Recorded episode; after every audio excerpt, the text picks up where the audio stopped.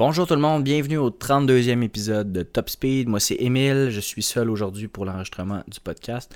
Virginie qui est en tournoi de golf à l'extérieur. Donc euh, vous pouvez nous suivre sur nos réseaux sociaux, Instagram, Facebook, Twitter euh, et aller écouter nos précédents épisodes sur Balado Québec, Apple Podcast, Spotify, YouTube et toutes les autres plateformes de podcast. Cette semaine, Grand Prix de Monaco. Le Grand Prix de Monaco qui suscite toujours euh, bien de l'intérêt de la part des fans de Formule 1. C'est un des Grands Prix les plus prestigieux, les plus regardés, mais qui est toujours euh, un des moins spectaculaires, un qui a le moins de dépassement, mais qui est aussi dangereux, qui est très beau à voir dans certains aspects, puis on pouvoir en parler pendant ce podcast-là. Je veux en discuter parce que à chaque fois qu'il y a un podcast, euh, un podcast, une course, ouh, euh, bon, bonne journée. Euh, à chaque fois qu'il y a une course à Monaco, vu que c'est pas spectaculaire, qu'il n'y a pas de dépassement, les voitures sont un peu plus grosses, il y a un peu moins de place, on se demande tout le temps est-ce que ça a encore sa, sa raison d'être? Puis moi, mon opinion, puis vous pourrez me donner la vôtre sur les réseaux sociaux en nous écrivant. Mais puis j'aimerais vraiment ça la connaître. Puis moi, je trouve que Monaco, euh, c'est un, espèce de test euh, pour les pilotes. C'est d'être capable de. Écoute, là, ils ont fait 64 tours dans cette piste-là, qui a été mouillée, qui a été sèche, qui ont eu des, euh, changements de pneus, des stratégies à adopter. tu as des qualifications, ce que tu veux pousser la voiture au maximum. C'est vraiment technique, complexe. Oui, c'est lent. Il y a des boucles, c'est rapide. Je sais pas si vous êtes des, des amateurs de jeux vidéo. Moi, je suis un grand amateur de jeux vidéo. Puis piloter dans Monaco, euh, dans les jeux vidéo, c'est très difficile. On voit que les murs arrivent très vite. Euh, c'est vraiment difficile euh, cette course-là. Donc, mais toutes les choses, tout ça, ça se passe généralement en qualification. Parce que il n'y a pas énormément de chances de dépassement. Ça va jouer en qualification. Généralement, les deux premiers qui vont s'en sortir ou avec des sorties de piste ou des stratégies dans des situations de pluie, entre autres comme on a eu cette semaine. Donc, une fin de semaine qui s'annonçait pluvieuse. On savait à l'avance qu'il allait avoir de la pluie. Finalement, elle s'est pointée le nez seulement que dimanche. Euh, les essais libres, les qualifications, tout a été fait sur une piste sèche où les pilotes avaient aucune contrainte autre que de tester les nouvelles voitures dans ces conditions-là, qui sont un petit peu plus lentes que l'année passée. J'ai regardé un peu les chronos. Euh, donc, on nous l'avait dit déjà, être un peu moins mobile dans ces situations-là. Euh, donc, c'était moins rapide. Mais encore une fois, ça a été un week-end, comme la semaine dernière, presque parfait pour Charles Leclerc. Euh, premier en pratique 1, premier en pratique 2, deuxième en troisième pratique. En qualification, va chercher la pole position devant son coéquipier Carlos Sainz, qui lui avait terminé deuxième l'année passée. Donc Charles Leclerc, les astres étaient alignés pour qu'il remporte sa première victoire à Monaco, puis en fait qu'il termine sa première course à Monaco depuis le début de sa carrière. Euh, jamais réussi à terminer la course. L'année passée, avait décroché la pole, euh, avait fait un accident en Q3 qui avait euh, fait un drapeau rouge dans la, qualification. Et finalement, il n'avait pas pu prendre part à la course, vu un problème de moteur le lendemain ou est-ce qu'il n'avait pas réussi à réparer la voiture. Donc Charles Leclerc qui malheureusement, encore une fois cette année, euh, n'a pas remporté la course à Monaco. Euh, il est très déçu. J'ai écouté beaucoup d'entrevues, euh, lu beaucoup d'articles. On, sait qu'il est déçu parce que ça c'est pas une défaite qui dépendait vraiment de lui. Je pense que pour une deuxième semaine d'affilée, deuxième Grand Prix d'affilée, il a fait un sans faute. Il était euh, très bon. Il, il a montré qu'il était prêt à être champion du monde, prêt à remporter des courses. Mais là, ça a été une erreur de son écurie, une erreur de communication, une erreur de stratégie. Où est-ce que Red Bull a eu le dessus cette fois-là? Euh, Red Bull, euh, au cours des dernières années, s'est vraiment positionné comme une écurie de choix. autant dans la vitesse des, des puits. Donc euh, oui, c'est Ferrari qui a le meilleur chrono en puits cette année. Je pense que c'est 2.25. Mais quand même, Red Bull sont super rapides dans les puits. Puis ils font pas beaucoup d'erreurs en stratégie. je trouve que dans l'année passée, ils ont réussi à coiffer Mercedes quelques fois avec des bonnes stratégies. Mercedes qui avait l'habitude de le faire énormément dans les dernières années. Mais Red Bull a été euh, excellent cette semaine euh, pour cette game-là qu'il y a eu parce qu'il y avait de la pluie.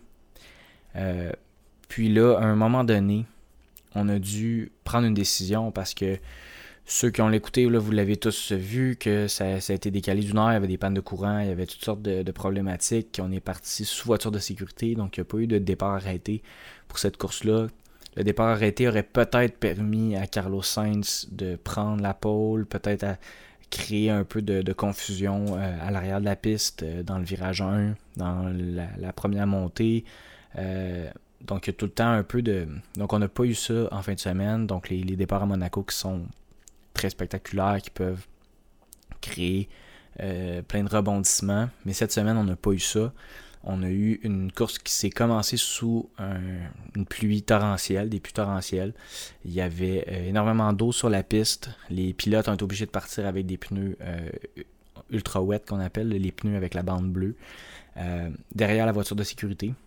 Puis au fil des temps que ça avançait, ben, on a décidé, en fait, le premier qui a décidé à le faire, ben, c'était pas par choix. Ben, il y a Nicolas Latifi, si je me trompe pas, euh, Lance Stroll et Pierre Gasly qui ont décidé de changer leurs pneus pour euh, des pneus intermédiaires. Puis ça, ça a créé en fait euh, une petite. En fait, ça a commencé à réveiller un peu les gens parce que là, ok, là, faut, la piste en train de s'assécher, on va aller changer de pneus, on va essayer de jouer la stratégie. Parce que quand on commence avec des pneus euh, de pluie, euh, on n'est pas obligé de changer de pneus. Parce que dans une course, mettons à Monaco, il y avait 77 tours, finalement dans 64. Mais on est obligé au moins de rentrer au puits une fois.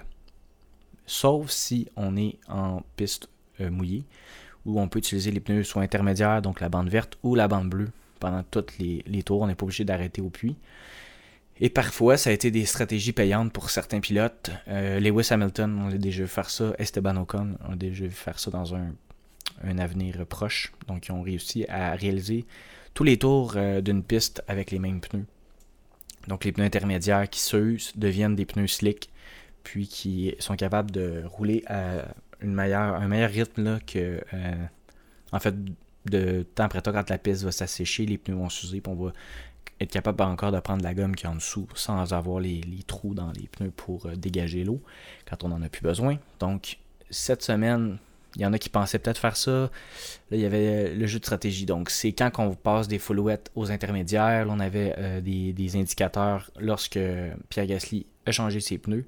Gasly qui est parti presque du bas de la grille, qui a terminé 11e grâce à cette euh, stratégie-là. on l'a vu, c'est sûr, glisser de temps en temps, mais il a rapidement euh, remonter vers le sommet de cette piste-là. C'en est un qui a fait un très gros bond dans la, dans la, course. Et là, finalement, ce sont les, Red Bulls qui se sont arrêtés en premier euh, pour changer les pneus.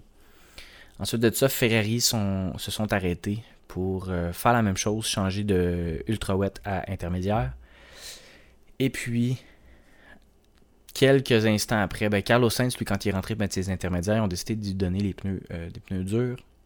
Donc Leclerc, qui là s'est fait dire par l'équipe, rentre, rentre, rentre, non, rentre pas, rentre, rentre pas. Finalement, Leclerc est rentré euh, suite à une confusion de l'équipe, ça l'a placé derrière Carlos Sainz, euh, qui et derrière Max Verstappen, qui Carlos Sainz, lui, s'est fait placer derrière Sergio Perez pour la course. Donc ça, ça nous a donné le portrait final euh, de, ce qu'on avait donc euh, pour le podium. Donc Perez et Verstappen qui vont chercher un podium. Un podium qui était qui est mérité parce qu'ils ont été bien fait ça. Ils ont joué la stratégie de leur équipe puis ils ont piloté euh, avec constance pendant 64 tours. Euh, on n'a pas eu de perte de contrôle, on n'a pas eu d'accident, on n'a rien fait de ça.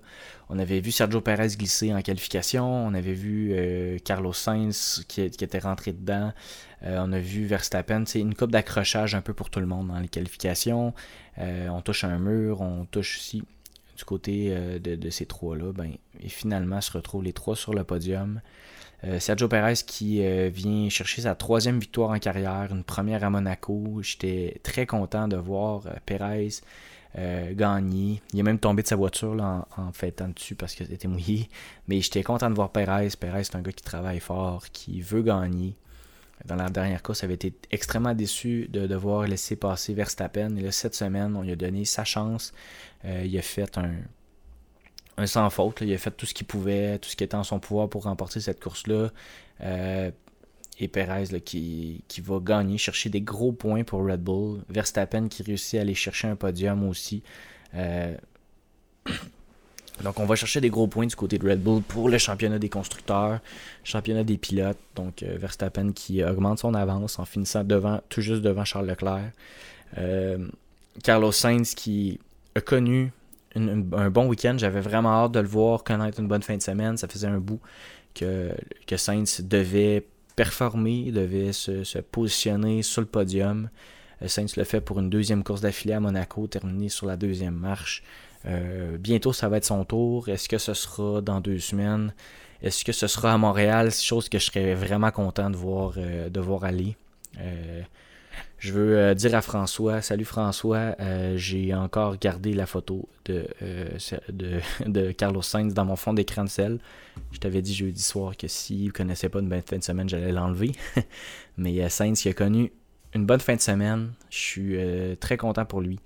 Une autre personne que je veux parler, George Russell. George Russell est le seul pilote qui a complété tous les tours cette année et aussi le seul pilote qui a fini dans le top 5 à chaque course. Et encore une fois, George Russell s'en va chercher un top 5. C'est vraiment, euh, vraiment spécial, vraiment super pour lui. Euh, qui a réussi encore une fois à trouver la façon de se rendre là. Euh, il, était, est parti en sixième place, il a réussi à dépasser Lando Norris pendant cette course-là, puis terminer là, en cinquième place. Donc un autre top 5 pour Russell qui va chercher aussi des gros points pour Mercedes qui s'approche de Ferrari un petit peu tranquillement.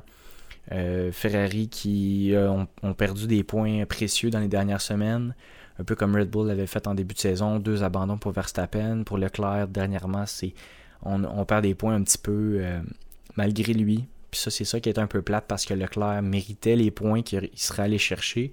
Mais il faut pas oublier que c'est un sport d'équipe, même si c'est très. c'est sur une base super individuelle, ben, il y a quand même une notion d'équipe, une notion de, d'écurie, de, des techniciens, euh, on a des moteurs, on a des règles, on a.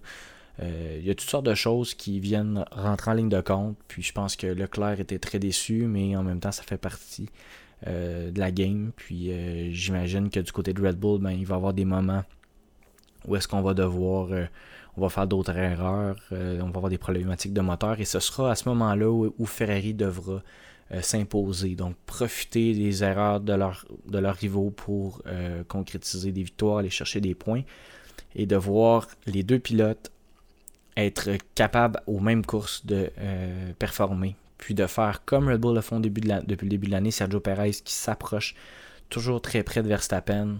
Il vient enlever vraiment l'écart qu'on voyait de temps en temps l'année passée. Il est toujours près de lui, il performe bien en qualification, euh, où il a fait une erreur. Ben, J'imagine que c'est une erreur, mais peut-être que c'est un petit peu bizarre quand il a perdu le contrôle en qualification. Euh, C'était pas nécessairement de sa faute. Euh, J'imagine ça, ça a vraiment glissé. Mais du côté de Perez, il est super agressif, il pilote bien, il fait ses affaires, mais en même temps, justement, il a un calme. C'est un gars dans la trentaine qui, en a vu d'autres avec beaucoup d'expérience. Puis Verstappen qui. Verstappen a vraiment, est vraiment transformé depuis l'année passée en un champion du monde, un pilote. Euh, il est rendu calme, on dirait qu'il est vraiment différent de, ce qu'on le connaissait quand il était plus jeune. Puis c'est normal, ça fait partie de la vie. On vieillit, puis on, devient plus mature, on devient de l'expérience. Puis là, il commence à comprendre vraiment comment euh, faire la course, puis comment aller chercher des points importants pour recréer qu'est-ce qu'il a fait l'année passée en étant champion du monde. Euh, du côté de Leclerc, moi j'étais très inquiet quand il y a eu la relance du, de la course après le drapeau rouge suite à l'incident de, Mick Schumacher. Euh, on, voyait Leclerc qui avait les yeux, on dirait qu'il était, était, très fâché. Euh, ça aurait pu être dangereux en piste, il aurait peut-être pu prendre des chances un peu inutiles, mais gardé son calme, est allé chercher 12 points. Il a quand même été très agressif sur Verstappen. Sainz l'a été aussi envers Sergio Perez. Il a juste terminé une seconde derrière lui. Donc les derniers tours ont été très, euh, très serrés. Les, quatre pilotes qui étaient très collés un sur l'autre étaient très proches. Euh, ça jouait dur. Donc s'il y avait la moindre erreur qui était faite par le pilote en avant, ben, on, on aurait été capable d'aller chercher, mais tout le monde a été, euh, parfait. Donc les quatre ont, joué ça, ont piloté ça avec brio puis de très belle façon. du côté ensuite de Lando Norris, le retour de Norris, donc Norris depuis un certain temps qui s'est retrouvé, la McLaren qui est beaucoup qui s'est beaucoup amélioré aussi. C'est sur une 13e place pour Ricciardo, qui, je pense, euh, ça fonctionne pas toujours comme il voudrait, mais de voir Norris top 6, sa McLaren qui semble bien aller. Euh, Fernando Alonso, euh, qui est excellent à Monaco, a eu des bonnes qualifications, une bonne course, termine 7e. J'aime le pilotage d'Alonso et on dirait qu'il est encore dans la trentaine, on dirait qu'il est encore en bonne shape de course. J'aime ça le voir là. Du côté de Lewis Hamilton, ben, on peut pas faire. C'est difficile, là. Euh, Monaco, euh, c'est tough de dépasser. Il termine où il a commencé, huitième. Euh, trouvait que sa voiture avait beaucoup de marsouinage, était difficile un peu à contrôler dans les pratiques, dans les essais libres. Mais Hamilton a quand même réussi à garder sa position, à, être constant comme il l'est à l'habitude, puis d'aller chercher 4 points pour son équipe. suivi de Valtteri Bottas, son ancien coéquipier, Bottas qui avait eu des ennuis de moteur, avait eu une, une couple de, petites choses. Là, et finalement termine 9e dans cette course-là, dans ce, week-end-là. Vettel qui aussi est allé chercher le dernier point possible. Vettel qui était encore très solide, très euh, constant depuis euh, un certain temps. On dirait que les, petites modifications sur la Aston Martin ont bien payé. Gasly n'a pas été capable de chercher le point avec sa, performance, mais quand même, il, termine là. Donc, euh, il, y a, eu seulement trois pilotes qui n'ont pas terminé. Donc, Magnussen, Schumer avec un accident un peu spectaculaire où la voiture s'est coupée en deux. Toujours euh, inquiet de voir ça, mais finalement, il n'y avait rien de grave. Alex Albon aussi qui n'a pas terminé. Albon avait eu un bon début de saison. Là, ça fait quelques courses que ça va un peu moins bien.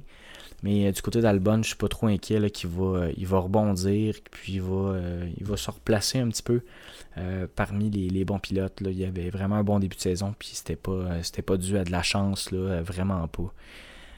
Il y a eu un incident aussi en, qualification, puis ça c'est un peu drôle, puis on dirait qu'on prend pour acquis un peu la sécurité, mais il y a eu un incident. Daniel Ricciardo qui a percuté le mur. Puis la première chose que son équipe a dit, c'est demander si la voiture était correcte. C'était comme un peu bizarre. J'ai trouvé ça un peu bizarre. J'aimerais savoir ce que vous en pensez. Mais on dirait qu'on on dirait que je suis moins inquiet. Tu sais, je, regarde beaucoup de documentaires sur les vieilles courses, puis voir à quel point il y avait des, blessures graves, des décès. on dirait qu'aujourd'hui, avec la, sécurité des voitures, on dirait que c'est comme des autos tamponneuses, puis ils deviennent brisés en morceaux, puis on dirait qu'on n'est pas trop inquiet. Mais quand il y a des accidents, ça doit quand même faire mal. Les gars, ils arrivent vite, euh, ça frappe fort.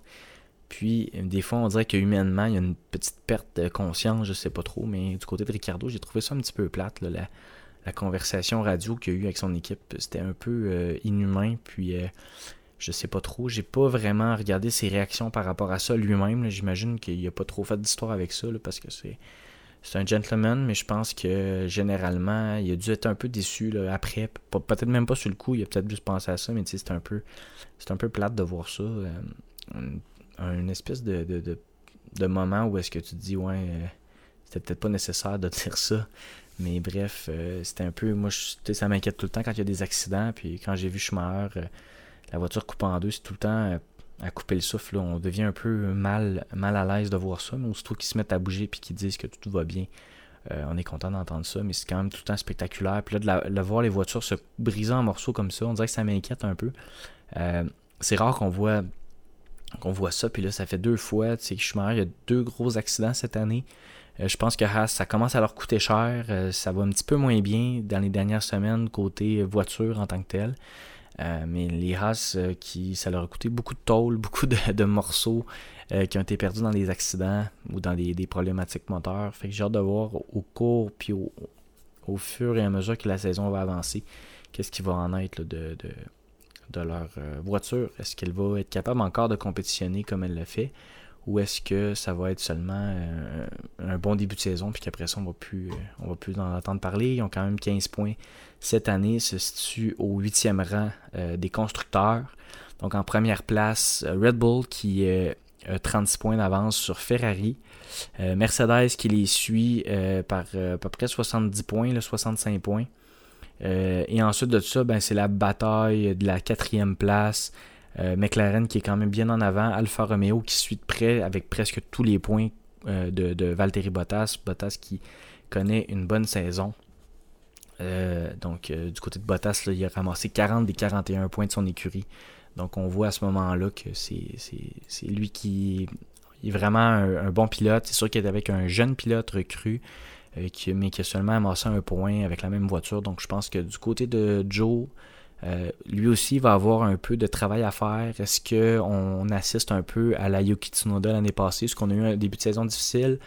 Un meilleur encadrement qui a mené à des performances un peu plus proches de son coéquipier. Euh, des bonnes en, fin de saison l'année passée. Tsunoda, on s'en souvient, la dernière course de l'année qui avait eu un très bon résultat. donc, je, je, me demande un peu, mais c'est euh, quand même euh, une belle, euh, un beau début de saison pour, pour Bottas. Je suis vraiment content pour lui, je l'ai dit mille fois. je pense que l'écurie qui me déçoit le plus, c'est AlphaTauri cette année. Je m'attendais quand même à beaucoup d'eux autres l'année passée. Il, avait été solide l'année passée. AlphaTauri, il avait, il avait fini sixième, mais il était proche d'Alpine. Je, je pense que l'année passée, euh, je m'attendais à beaucoup parce que Pierre avait connu une bonne saison. Puis je me disais, si euh, Tsunoda revient l'année prochaine avec euh, un, peu meilleur pour aller chercher quelques points, je m'attendais à ce qu'il soit un peu meilleur que ça. Puis là, en plus, avec le, moteur Red Bull qui semble bon, je suis comme un peu, sur, ben, un peu surpris. Mais ça, ça, semble un peu difficile pour eux autres à ce moment-là. Une autre chose aussi que je voulais parler, euh, c'est le protet qui a été soulevé parce qu'à la fin de la course, Ferrari ont, soulevé un protet euh, contre Red Bull pour, euh, en disant que les pilotes Perez et Verstappen auraient les deux quitté la ligne jaune, auraient dépassé la ligne jaune à la sortie des puits. finalement, ça n'a pas été accepté par la FIA. Mais donc, c'est vrai que sur les images, ça semblait très proche. Euh, ça a été montré à la caméra quelques fois. On pensait que Perez, entre autres, avait quitté la ligne. Verstappen l'a dit, dit qu'il a été très agressif en, sortant du, euh, des puits pour s'assurer d'être devant Leclerc. Euh, il a réussi à le faire, mais qu'il l'a fait selon les règles, selon la FIA. Donc, on confirme les points, on confirme le podium tout de suite. Ça n'a pas été très long. On n'a pas dû attendre plusieurs jours ou plusieurs mois, comme ça a déjà été le cas l'année passée. Mais c'est quand même. Euh, ça s'est résulté comme ça avec un proté. Donc ça, c'est tout le temps un peu, un peu plate quand ça termine comme ça. C'est euh, difficile de. de, à la fin, on sait pas trop qu'est-ce qui va se passer. Puis pour les équipes, ben, on essaie de trouver tout ce qui est en notre pouvoir pour euh, aller chercher des victoires. Mais quand même, ou des points, ou quoi que ce soit. Là, mais ça, ça joue très dur. On a une bonne rivalité entre les deux. Puis le Mercedes qui tranquillement, on revient, on s'en vient, faire une bataille à trois. Euh, une course au titre à trois écuries, ce serait bien. J'ai hâte de voir Mercedes dans les prochaines semaines. Euh, on a une autre semaine de congé après ça. Je regarde la, la cédule. On s'en va du 10 au 12 juin, Azerbaïdjan, Bakou, qui est une piste que j'adore qui est une piste urbaine comme Monaco, mais ultra rapide, où est-ce qu'on a euh, vraiment un passage à côté du château, euh, très serré, très spectaculaire, puis une droite à la fin, là, euh, où il va y avoir des dépassements. J'ai hâte de voir la nouvelle monoplace dans ce, dans ce circuit-là. Et finalement, une semaine plus tard, enfin, le Grand Prix du Canada. Donc, euh, Virginie et moi, nous serons, euh, nous serons là, nous serons présents au Grand Prix du Canada à Montréal. On va se promener un peu partout avec euh, nos caméras, puis n'importe quoi. Puis on va profiter de ces belles journées-là qui s'annoncent. Grand Prix du Canada, on a vraiment hâte. Donc, le retour enfin. Et Azerbaïdjan, donc, dans deux semaines. 10 au 12 juin. Euh, une course que j'attends toujours avec impatience. J'ai vraiment hâte d'écouter. Euh, l'année dernière, ça s'était résulté avec une victoire de Sergio Perez. On se souvient de l'incident, euh, la crevaison de Max Verstappen qui avait fait perdre le contrôle avec quelques tours à faire. Et ensuite, on avait fait, suite à un drapeau rouge, un départ arrêté où Lewis Hamilton avait des, freins qui, qui, étaient pris en feu. Il avait été passé tout droit dans le premier virage, puis Perez avait pris la tête avec une fin de course complètement spectaculaire. puis on avait assisté au retour de Sébastien Vettel en force, qui était son premier bon résultat avec Aston Martin à Azerbaïdjan, qui donc une belle course, un peu plus tard, on, va déjà. Après ça, il va y avoir quand même une bonne pause, euh, encore de deux semaines pour le Grand Prix de Grande-Bretagne on avait eu l'incident, premier incident majeur entre Verstappen et Lewis Hamilton.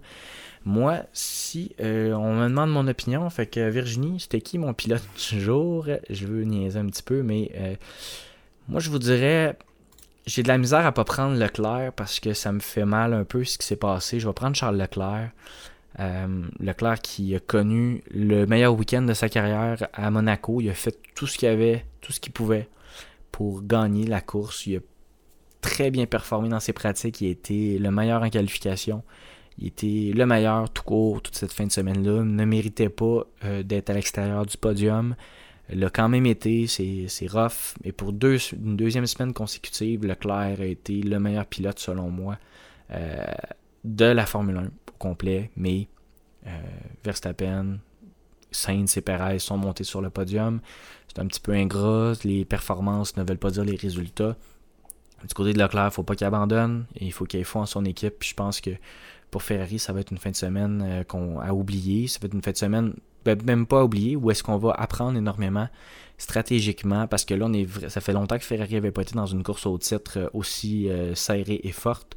Et puis là, on est de retour. Fait qu'il faut, faut que les gars se réveillent un petit peu. Euh, côté stratégique, côté communication, euh, puis côté euh, en fait technique, parce qu'en ce moment, on est en train de se faire dépasser par Red Bull avec deux bons pilotes chez Red Bull qui sont capables de gagner, qui sont capables de bien performer, qui sont capables d'aller chercher des podiums quand c'est le temps, d'aller prendre chaque petite chance qu'ils vont être capables d'aller chercher pour aller chercher le podium. Donc, si Ferrari veut finir première, s'ils veulent gagner le championnat du monde, s'ils veulent que Charles Leclerc gagne le championnat des pilotes, il va falloir euh, se remettre à travailler, puis euh, prendre les prochaines courses euh, de la bonne façon. on est encore en circuit urbain la prochaine fois. À Montréal aussi, c'est un circuit urbain où est-ce qu'on n'a pas beaucoup d'espace dans les virages, c'est très serré, il y a des murets un peu partout. C'est une piste qui est rapide, donc on sait que la Red Bull est rapide en ligne droite. Euh, donc Ferrari vont devoir faire des ajustements euh, sur la voiture pour être capable de rivaliser dans les, derniers secteurs, donc souvent dans le secteur 3 où est-ce qu'on a les, grandes lignes finales euh, à Montréal et à Azerbaïdjan. Donc on va avoir des. Va avoir. Ça va être vraiment une bonne course entre les deux dans ces deux grands prix-là. Puis je pense qu'après ça, ça va avoir dicté pas mal la première partie de la saison où est-ce qu'on va être capable vraiment de dire ok, ces équipes-là qui sont qui sont en selle. Euh, je pense pour Red Bull, après ça, on va entamer euh, des, des, portions de circuit qui vont quand même les avantager avec des secteurs un peu, des, courses un peu plus rapides en Angleterre. Après ça, on s'en va. Euh, c'est quoi les autres J'ai vu tantôt. donc Grande-Bretagne. C'est après ça en Autriche, la Hongrie, toutes ces pistes-là là, qui, qui sont plus rapides.